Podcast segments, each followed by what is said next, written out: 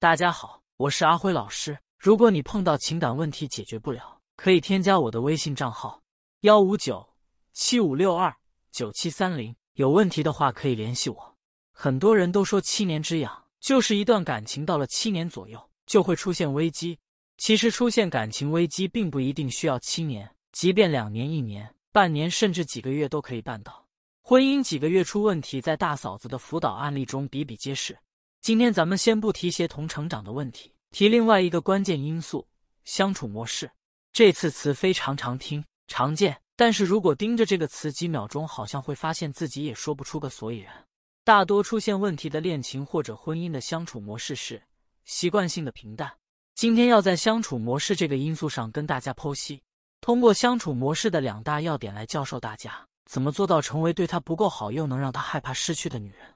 第一个可以切入的关键点就是习惯。习惯是一把双刃剑，有的女人因为习惯会喜欢一个男人，有的男人会因为习惯会想要和一个女人分手或离婚。在徐峥饰演的电影《爱情呼叫转移》当中，就有一个情节，说的是很贴合现实，也很扎心的一个场景：一个在电梯里就能想象回到家妻子会做的所有事情、所有的场景的中年男子，妻子每天都会给丈夫做炸酱面，一做就是四年。今天和平时也没什么不同，妻子还是给丈夫做了炸酱面。可是对丈夫来说，他已经想好了一件事，他想和妻子说离婚。因为不管刮风下雨还是天晴，丈夫很清楚一件事：只要他回家，妻子一定会给他准备炸酱面。这种一眼就望到头的婚姻，突然就觉得过得没意思了。所以他早就准备好想要和妻子说离婚。听到这个消息的妻子是愕然的，是崩溃的。他还会问男人，是不是自己哪里做的不够好？其实并不是不够好，而是他做的太好，养成了男人的习惯。这份好反倒让男人想离婚。在这个情节之后，还有一个小情节，其实很多电视剧都不会拍出来，就是丈夫真的和妻子离婚后，不管是他单身自己过，还是新找了一个女人，这时候前妻养成的习惯就起作用了，因为他不知道为什么，总会想起妻子的炸酱面，他总会想起在固定时间、固定地点，有一张固定的脸。和自己一起吃固定的炸酱面，这时候这种习惯反倒成了他最想要的东西，因为这种熟悉会提供安全感，人会很喜欢在安全的区域生活。可是很多男人却不会找妻子复合，他拉不下那个脸，哪怕现在的枕边人没有前妻好，他也会将错就错过下去。是这时候又有什么意义呢？因为他和另一个人好了之后，才想起我们的好。这时候很多表妹心里会想了，那咋办？这到底是要不要让他养成习惯？大嫂子想告诉各位表妹的脉门是：提前预演，让她再早点明白你对她的好。比如，你完全可以连续六个月做了炸酱面，这时候就可以找个借口不住在家，让她独自生活三天左右，最好一个星期。这种分别就会让她提早明白，原来我的胃已经被我家的这个女人主宰了，我已经养成了炸酱味了。原来在我看来习以为常、理所当然的事，可是原来不那么容易。利用习惯的威力，让男人提早明白你对他的爱。从而会更爱你。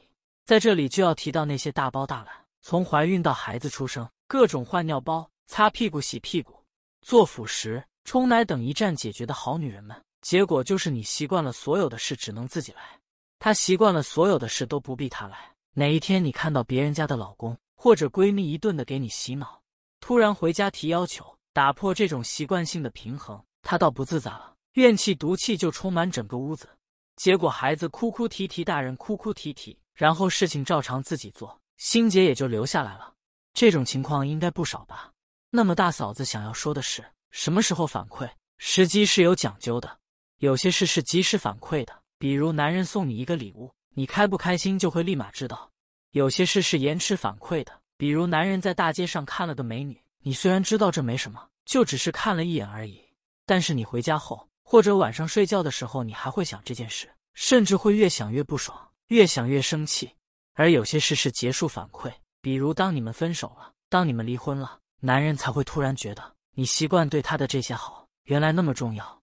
所以你要明白，你习惯对一个男人好，其实在他没有失去你的时候，他是不明白这份好有多好的。所以你要营造一种预演，就是他短暂失去你的假象，这样他就会提前明白，原来他讨厌的习惯。居然是他最喜欢的、最离不开的东西，这样他才会更在乎你。恋爱后的男人会逐渐讨厌习惯。如果你也在做类似的事情，那么你就得小心了。你们的感情或许马上就要到分开的那一步了。就比如大嫂子跟我家先生，每次大嫂子从浴室出来，洗完头发，湿哒哒的头发耷拉在肩上，然后举着吹风机，拿一块干布铺在他的腿上，然后一头赖到他腿上，这是他习惯的。反正看着我过来就知道我想干嘛了。但是他永远不知道，我今天是要搂住他的腰而已，还是要把头伸进他的衣服里头逗他，还是摸他的腹肌，还是直接轻咬过去，还是……总之他不知道。这就要跟大嫂子接下来要提到的相处模式中的第二个要点的切入相关联起来了，那就是二未知的惊喜。虽然提前预演可以让男人明白你习惯对他的好是他最离不开的东西，但是，一旦回归到正常爱情中，男人还是会讨厌习惯。那怎么办呢？你可以保留习惯对一个男人好，毕竟我知道你很重感情，你喜欢一个人就想对他好。但是你要学会制造未知的惊喜。如果你已经上班两年了，这时候每天上班就会变成一种习惯，而且你对上班这件事不会有太大激情，因为你明白这一天你大概会做什么事情。但如果你是刚应聘上、刚入职的新人，公司对你来说就是未知的惊喜了，因为你不知道上班会遇到什么样的人，会遇到什么样的老板、什么样的上司、什么样的同事，周围有什么好吃的、好玩的、有意思的，你也不知道。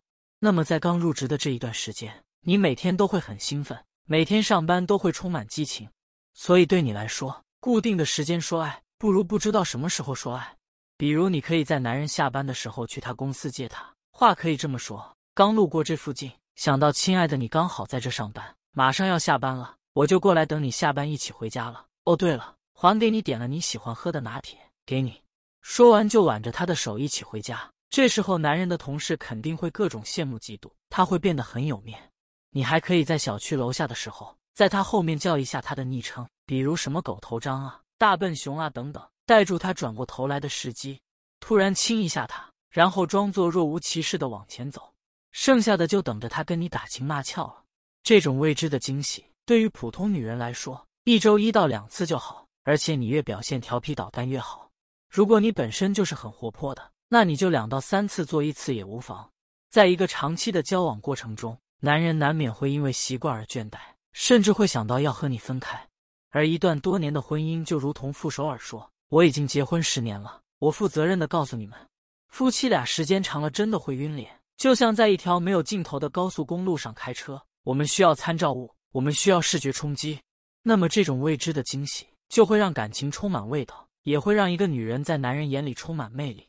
长期习惯的预演，加上短期未知的惊喜。”男人就会彻底沦陷在这段感情中，而你就成了男人最离不开的女人。